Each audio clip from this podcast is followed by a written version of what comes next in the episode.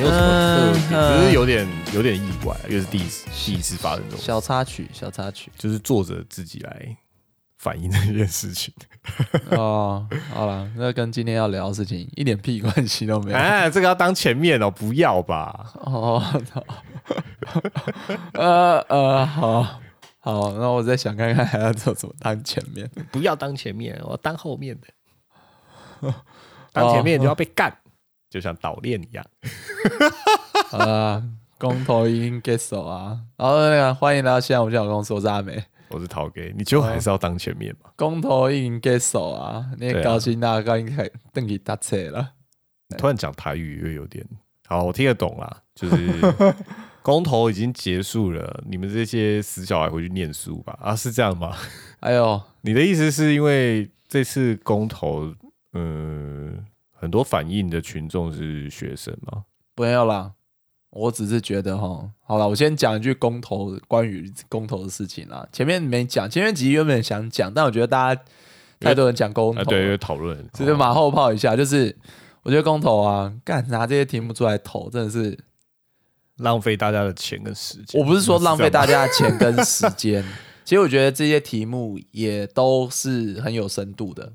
就公，嗯，对啊，就是因为他们联署就过嘛，就代表这是很多人的但但是这太挑战一般人的理解程度了。这些题目都是因为太深又太细，你要一般人能够愿意去做功课，然后做出决定，而且在这么短的时间干，真的，啊我觉得有点太挑战台湾人的。智商。我不是说智商，而是说在挑战台湾人对这种议题关心的程度。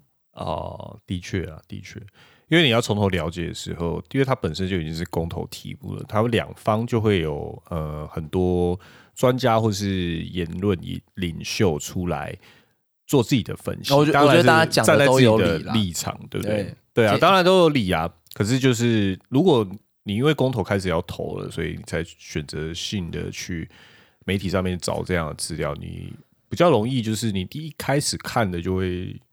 嗯，我不会全然说先入为主啦，就是可能你第一次吸收的时候，你下意识会觉得它是对的。因为这些问题都复杂，然后再来是有些跟它会有它的一些历史脉络，或者是说在以后的政策这些通通也都有变化。啊，的确是很复哎、杂。所以我自己投票的结果吼，其实不管你你做完研究，你投票啊，我觉得都好，你选哪一个，我觉得都好。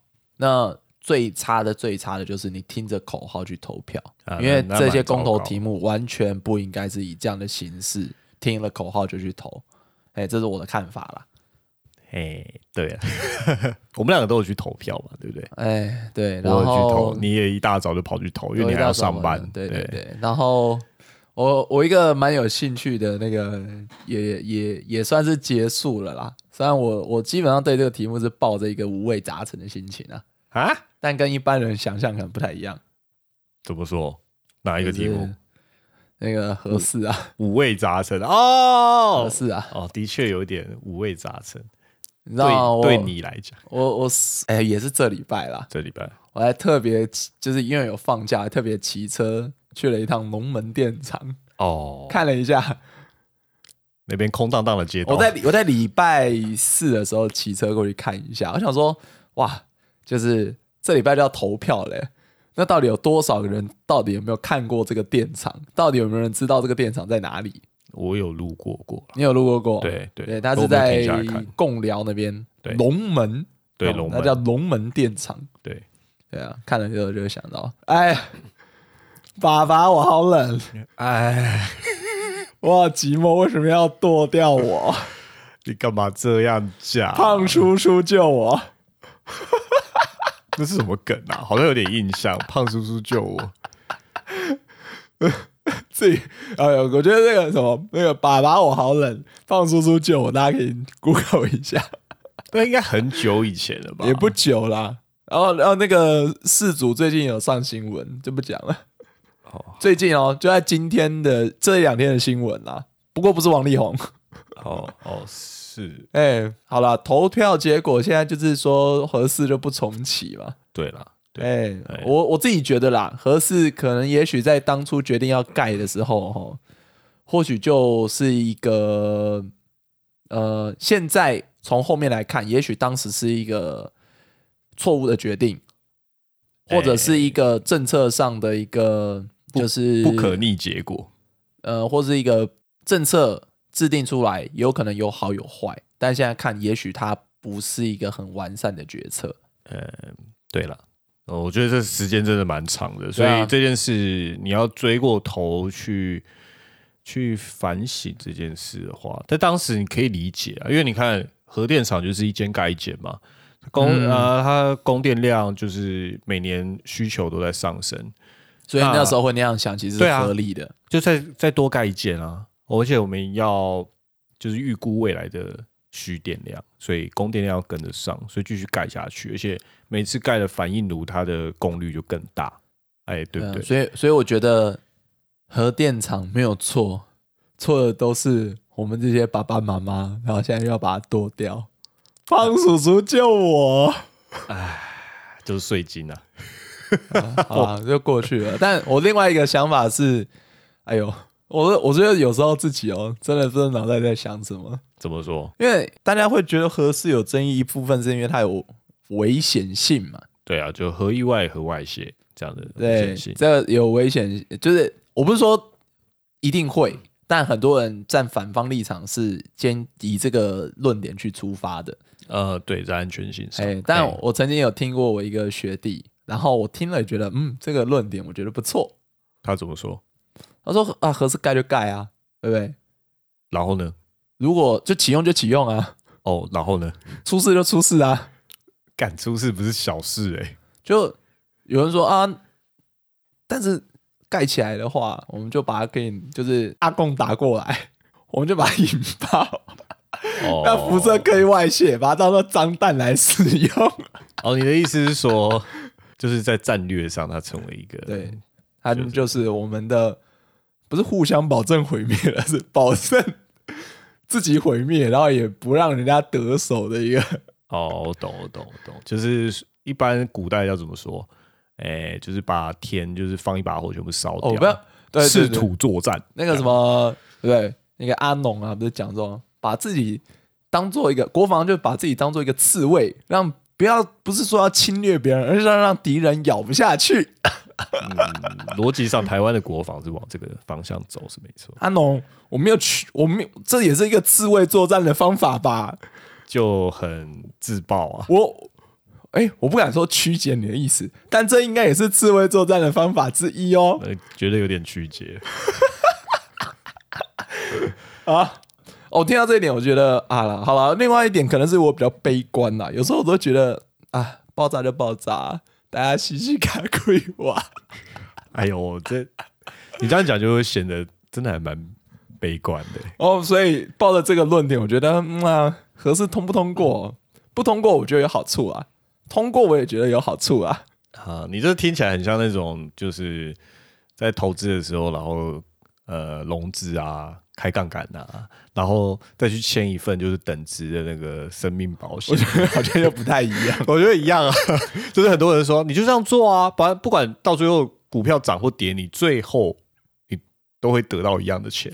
我不知道，我不知道是不是每个人，不知道大家听得懂这个意思吗？我不知道，没有啊。正常的投资人会去做那个啦，对冲去避险，不会去搞什么签什么保险。他用好他用保险来对冲啊，就是他人人挂了之后会有人拿到钱。哦，那可能那个人跟我一样，脑袋有点问题。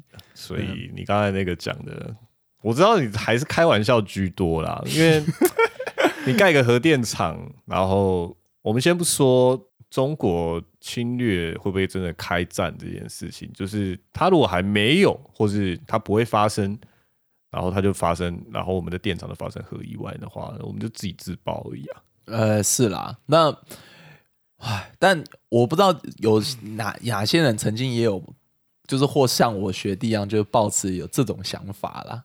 因为我觉得讲这种话哦，真的不是能够上当大雅之堂啦。当然啦、就人家就是在乱说话而已、啊。对，但但我想，我不知道是不是有人也会有点像我这样的想法，就是说在台湾啦，就会说，哎、或许台湾有个核弹更安全。哦，对你刚刚这样讲更有，安全感。你刚刚这样讲的核心其实是指的在战略上有没有一个足够强的武器，然后在国防国防对立关系上面，你就有很强的制衡力嘛，对不对？嗯这个东西我们在现代来说，我们觉得大国军事最强的一个，至少它可以拿出来用的一个底牌，就是核弹。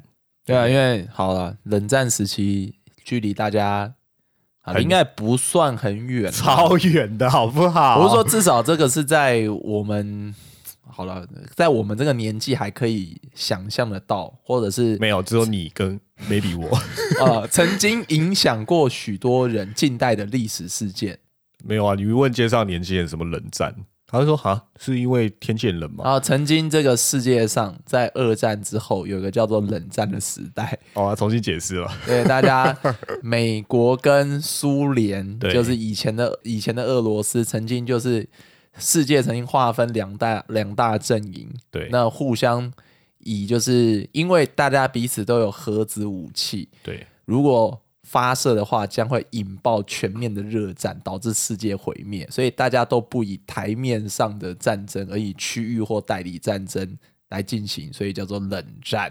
对，所谓热战会互相毁灭意思，就是因为你射出核弹，其实对方也会射，所以两边都一起毁灭。大家就是全世界一起毁灭。对对对对对，嘿，那那个时候就变得是说，核武这件事情就是一个能够保证对方不敢动你的一个，恐怖平衡的工具啦，对啊，就对呃，你你哎，可是要这样讲吗？是这样讲啊。核弹永远都是拿来做恐怖对啊，我觉得这国家对国家间啦。如果今天是个人的话，就是啊，你有枪，我有枪，你真的会不敢开枪吗？我觉得也很难讲啦。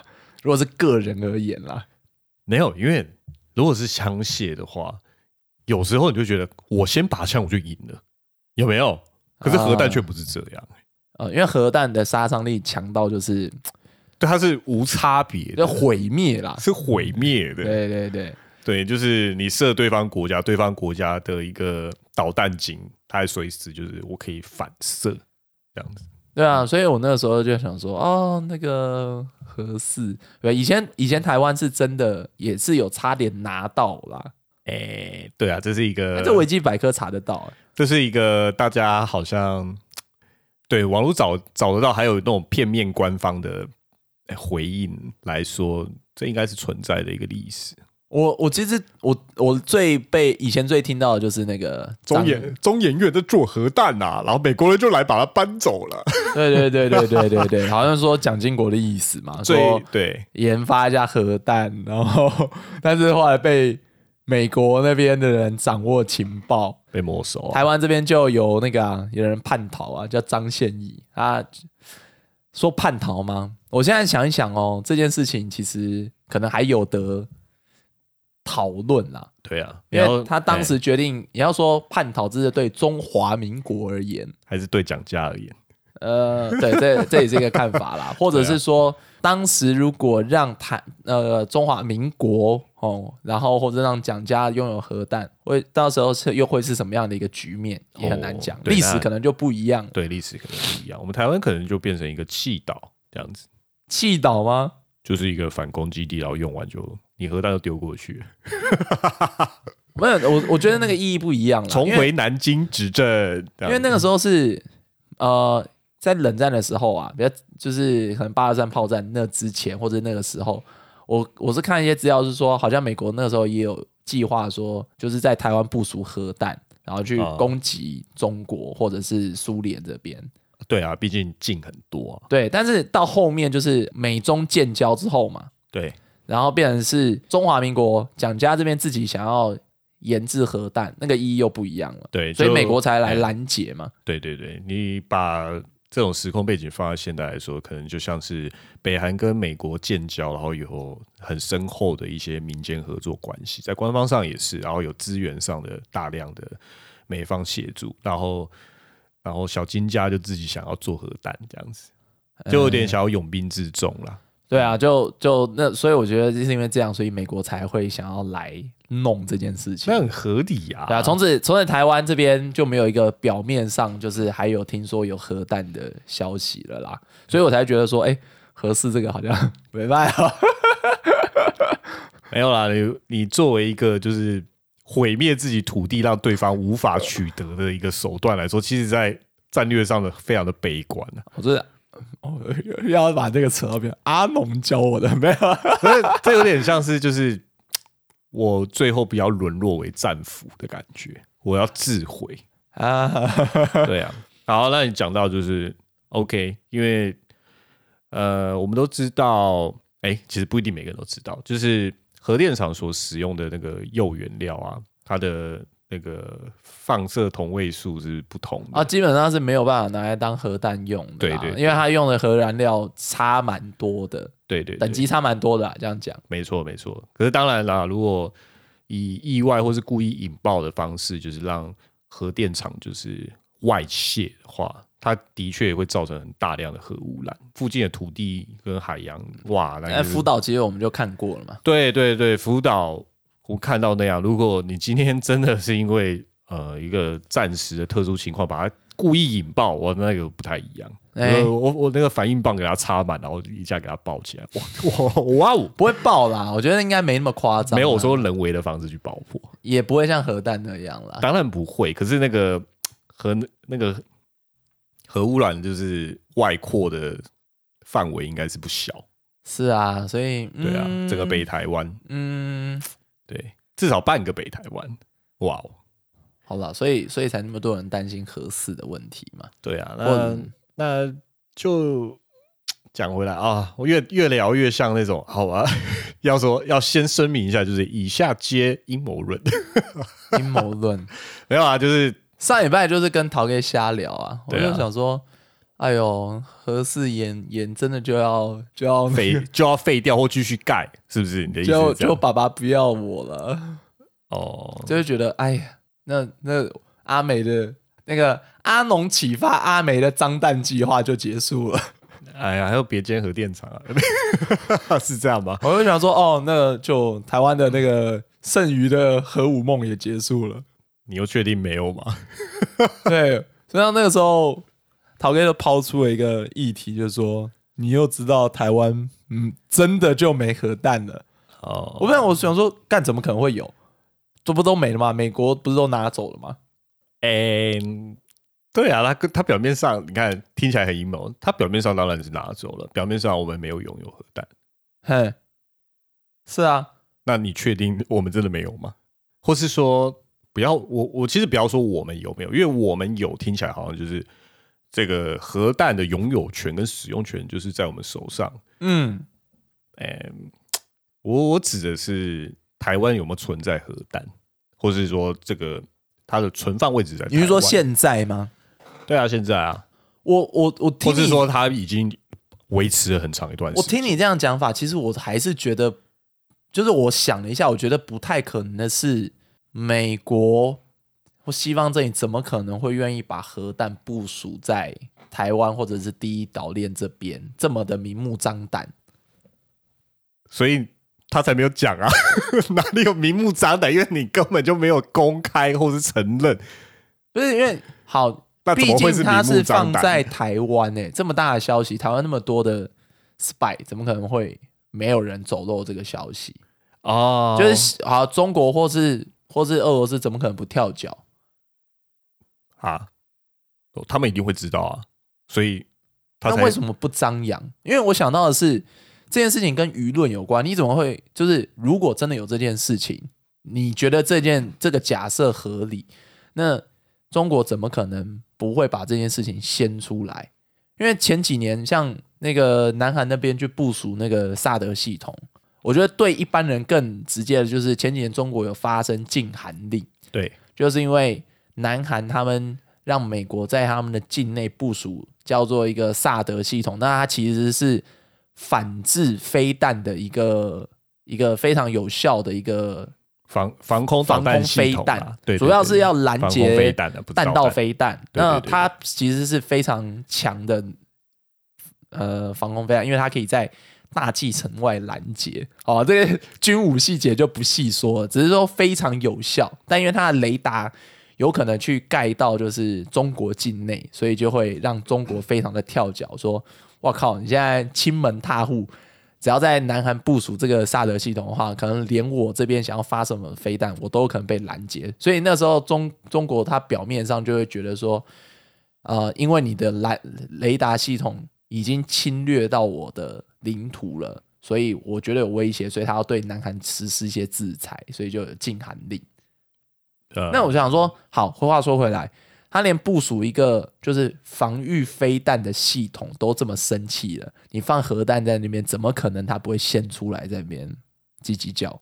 因为不能讲啊，为什么不能讲？哎、只是防御飞弹都都都超不爽了，那怎么核弹会不不讲话？你拿萨你拿萨德系统来说这件事的话，因为萨德很明显就是美军比较近年来先进的防空，他会说叫系统，是因为它是协作的，它这个系统会盖非常多的这个雷达站，然后嗯它本身就会连上整个美军在全世界的防空的军事系统，嗯，所以等于说在至少在防导弹这个地方上面，它跟美军是连线的。嗯就有点像是呃，它的他的防空权就已经从美国本土就是爬到南韩，然后这南韩这一块在中国的这个东北部这一块，其实概括的很很大一块区域，嗯。对不对？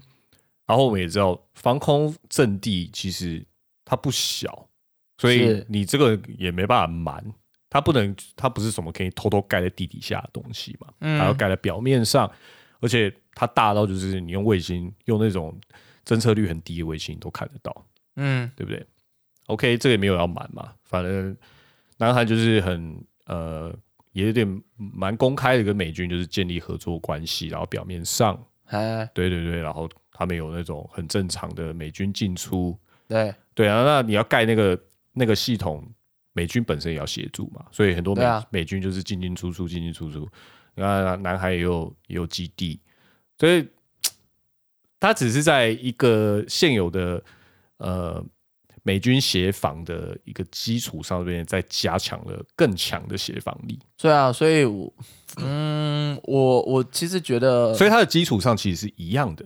那还有一个正当的名目啦，我是这样讲啦。对，可是我们也都知道，南韩为什么要有国防力，对不对？嗯，对啊，除了北边以外，其实它对中国跟俄罗斯是很重要的呃北方一口。对，对，所以你很明白的来嘛，就是讲说哦，我们假想敌之一，呃，对男孩来说，假想敌之一一定是中国，再来是俄国。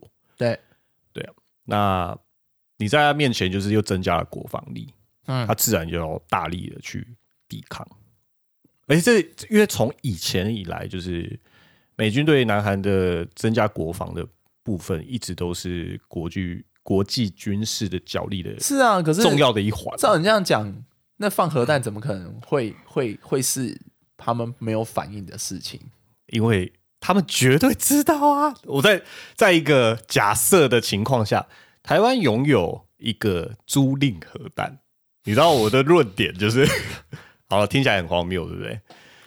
对啊所，所谓租赁的意思就是我放在你这，你没有办法用，因为控管权也不存在台湾，所有权也不存在台湾。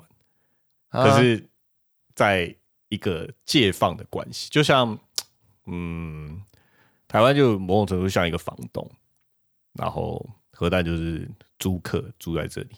哈，对，那至于你租了这个，你租了这个地方，你有使用权，所以就是在美军的控制之下，核弹有有被使用的权利。那你你刚刚讲的没错，就是我们台湾有多少眼线嘛？每个国家其实都非常多的情报眼线，呃，啊情报网是全世界每个国家都会有的。呃，对啊，那这样中国知道还不先你？如果你这样子做的话，那就是因为它不能先，所以这颗核弹才要在这里。因为你你光这样想，就是第一岛链对美国来讲说，呃，西太平洋的岛链要干嘛？就是防御中啊、好啦，以前可能是防御俄罗斯，就是以前苏联，然后现在可能是俄罗斯或者是中国吧。对啊，因为中国强盛起来其实很很快嘛，这也很自然，就是一个大陆型国家强盛起来是很快的，对不对？啊然后它现在变成是变成俄罗斯跟西太平洋中间的那个隔绝体，对，反而就是俄罗斯的压力，中国要扛了。你有没有发现？你看以前就是美国在、美国在跟苏联对抗，然后现在变俄罗斯，老毛爸爸，老毛爸爸，对啊，全中国人民都站起来了嘛，就换他们当但老毛还是爸爸。不要在那边反串。对啊，这样会有很多统治听了会觉得，那 不会啊，你就就是中国啊，老毛不是爸爸吗？你这你这样子反串，我们很多对岸的听众会觉得混混淆啊。现在应该好没什么。好，继续继续讲下去。啊。现在俄罗对美国来说，中国成为了很大的一个呃俄国势力的隔局隔离体嘛。啊，对啊，因为中国要站稳自己的根脚，那你要它成为亚洲的，当然是霸权的话，它有一个很大的义务，也是不要说责任啊，它为了要它自己的国土安全，嗯。因嗯，为不可侵略，你要强权，你当然国防上你就是不可侵略嘛，你自然你贴近的俄罗斯，就是它自然就要形成一个防线，所以西太平洋防线其实现在就是针就是针对呃中国势力外扩，很正常。对，这我们也知道很久了，因为它已经它已经持续几十年了嘛，对不对？嗯，好，那你中国要不要？中国怕不怕热战这件事情，是不是一个很重要的点？呃，所有的你看，所有的战争其实都发生在战争之前，哦就是每一国的军事部署、军是啊我事实力，你最后在热战发生之前，那就是开始来对抗的东西。我我我可以理解是说，好了，其实虽然他们嘴巴一直说打说打，但他们应该呃在理性层面上也不会说轻易马上就会说好干打，因为再强的国家也不会轻易掀起战事，对不？对？因为战争不是小事情，战争会让全世界人都卷进去，嗯，而且就有的很多对于生活的想象跟一般的施政，全部都会停摆而受影响。所以以你的论点是好，就是因为他们也不敢去掀起这个对立，所以就算知道了也不敢讲。因为放核弹是一件很大的事情，因为核弹就是因为它这么大，因为核弹它是象征性的东西，因为我们都没有任何一个国家，现在的当代世界国家有拥有核武的国家其实很多嘛，你会发现，对不对？啊。可是是不是就是要拥有核武，你才站得上谈判桌？对，就是因为你要站上那个桌子，所以你要有核武这个象征物，哎那有点像是筹码的东西。对，对啊，你看，呃，台湾在嗯，至少在公开了解上面是没有拥有核武的，对啊，所以我们在军事上就那你会变得很防防守为主。对啊，那你放这个东西，好假，你以你的假设，他放这个东西在台湾，但是又不公开，那他的他的表面的一个正则力在哪里？就不能打，哦，就是不能打，就是中国也知道了，然后但是也不敢打，不是打不打的问题，是一个态度问题。态度什么意思？哎、这样讲好了啦，就是假如说你是中国人，你是中国政府意识来说，就是你绝对知道岛链是干嘛的嘛，对不对？啊哈，对，那他要来防堵我，对他要来防堵我，然后现在岛链上面就是呃，好，重点国家绝对是台湾是之一嘛，台湾本身对他们来说又是国土之一，对不对？你本身有收复上的责任，你本身在战略上就是它又是防线的一个核核心的呃地位国家，嗯呃，不要说国家，对他们说不是国家，呃，重要的地位土地，嗯，对不对？那好，OK，上面有没有核武？我觉得是有差别的。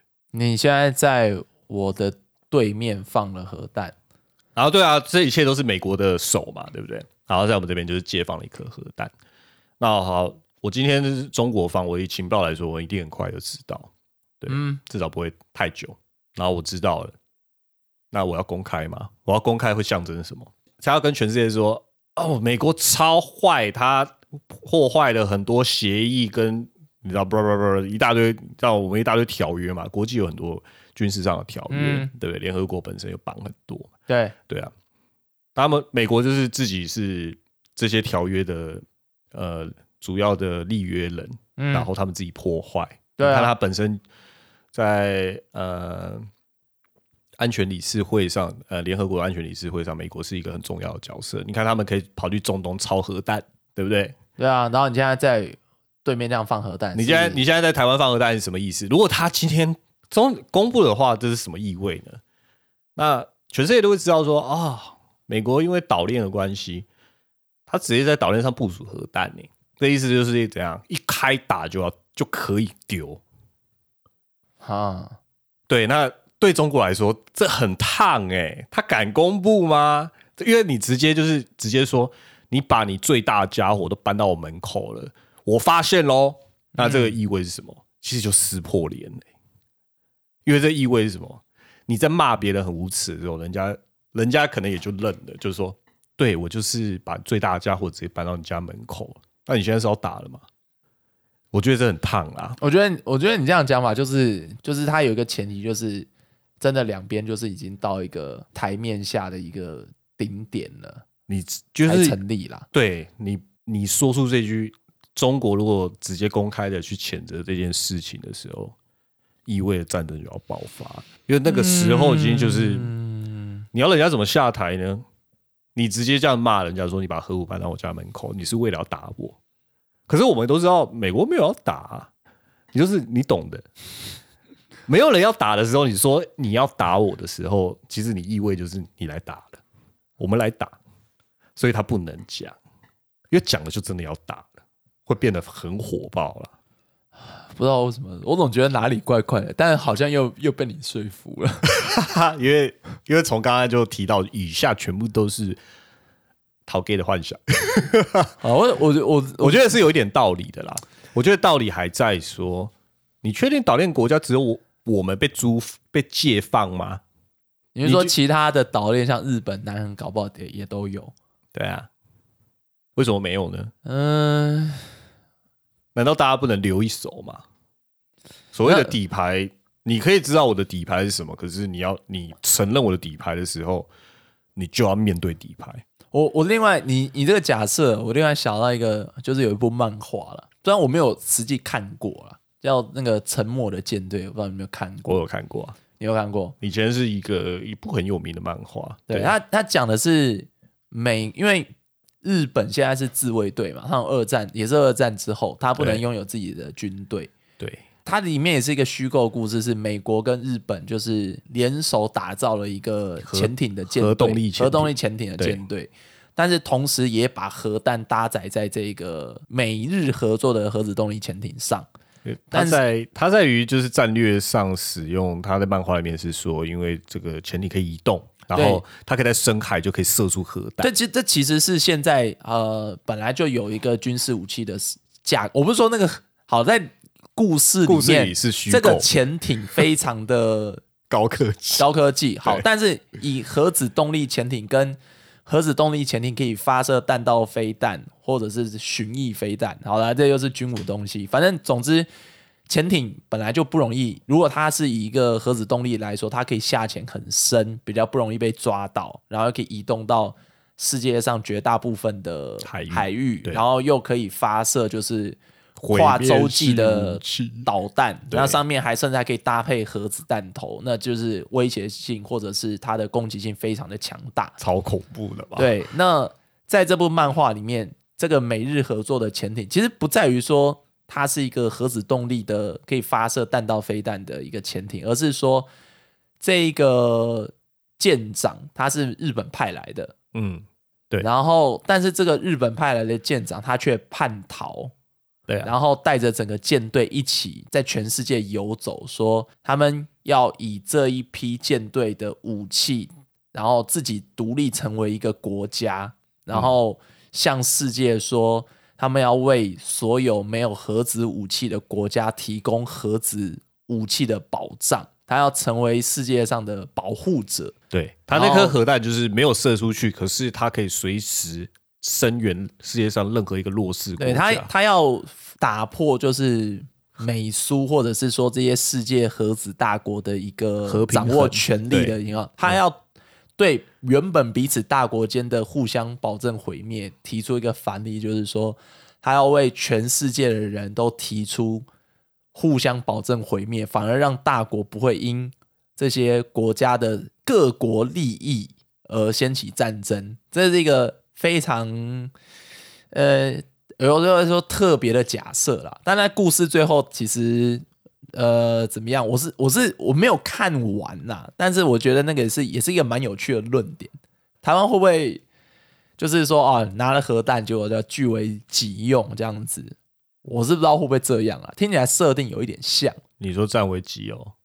对啊，你说在假设里面还加了一个假设，台湾军方有没有尝试想要控制美国寄放的核弹头？是啊，不会啦，因为比在别人手上用，比在我们自己用还更有用，你懂不懂？